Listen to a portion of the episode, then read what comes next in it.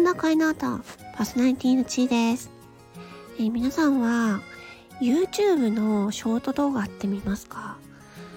えっ、ー、とね、ちょっと、さっき C ネットジャパンの記事を見たんですけど、YouTube のショート動画の、えー、月間視聴ユーザー数が、えーと、15億人を突破したということでこれが、えー、TikTok の月間の、え、利用者数10億人よりも上回ったというねそういうニュースを見ました。うん、私はあの YouTube はショートは見ないんですよね。うん。何なんだろう。YouTube を開いたら普通にこうなんだろう、ショート以外の動画を見ちゃうかな。わざわざ YouTube でショートは見ないんですけど、どうなんでしょうね。で、TikTok は TikTok で見るしっていう感じなんですよね。で、まあ、私がまあその記事を見て思ったのは、多分ね、コンテンツはおそらくもうどんどんどんどん、まあ、細切れで短くなっていくんじゃないかなと思います。なんとなくですけどね。で、あの、この音声配信も、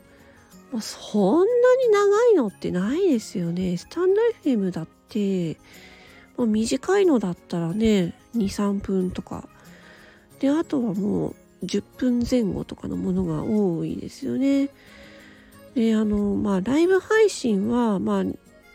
生放送ということで生で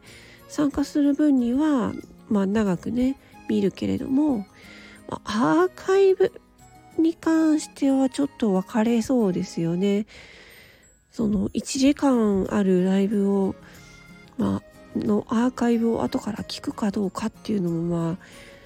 そのライブのものにもよるでしょうしね。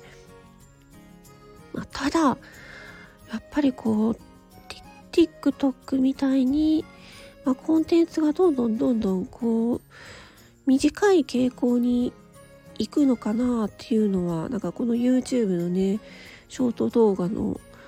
あの視聴者ログイン視聴者数のねの数を見て思いましたね。うん、なのでまたあれですね私も最近思ってるんですけど YouTube の、えー、今動画って、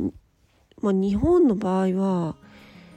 まあ、10分以上のね動画とかをめちゃくちゃこう綺麗に編集して時間かけて作ってますけどもあの TikTok に関しては、まあ、TikTok とかねえっ、ー、とインスタグラムに関してはそのアプリ内で簡単に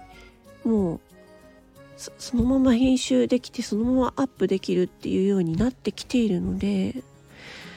なのででこのスタンド FM もねスタンド FM 上でこうすぐに簡単にできてアップできるようになっているので、まあ、結構そのアプリ内で編集してすぐにああの公開できるっていうねでしかもその短時間のものをっていうのがね、まあ、今後はそんな方向になっていくのかななんてね個人的にね思ったりしました。うん。まあ、そんな感じで以上ね、今後はね、ちょっとコンテンツは短くなっていくのかななんていうね、お話をしました。まあ、ライブは多分別でしょうけどね。うん。というわけで聞いていただきありがとうございました。魔法の声の歌パーソナリティの地位でした。ありがとう。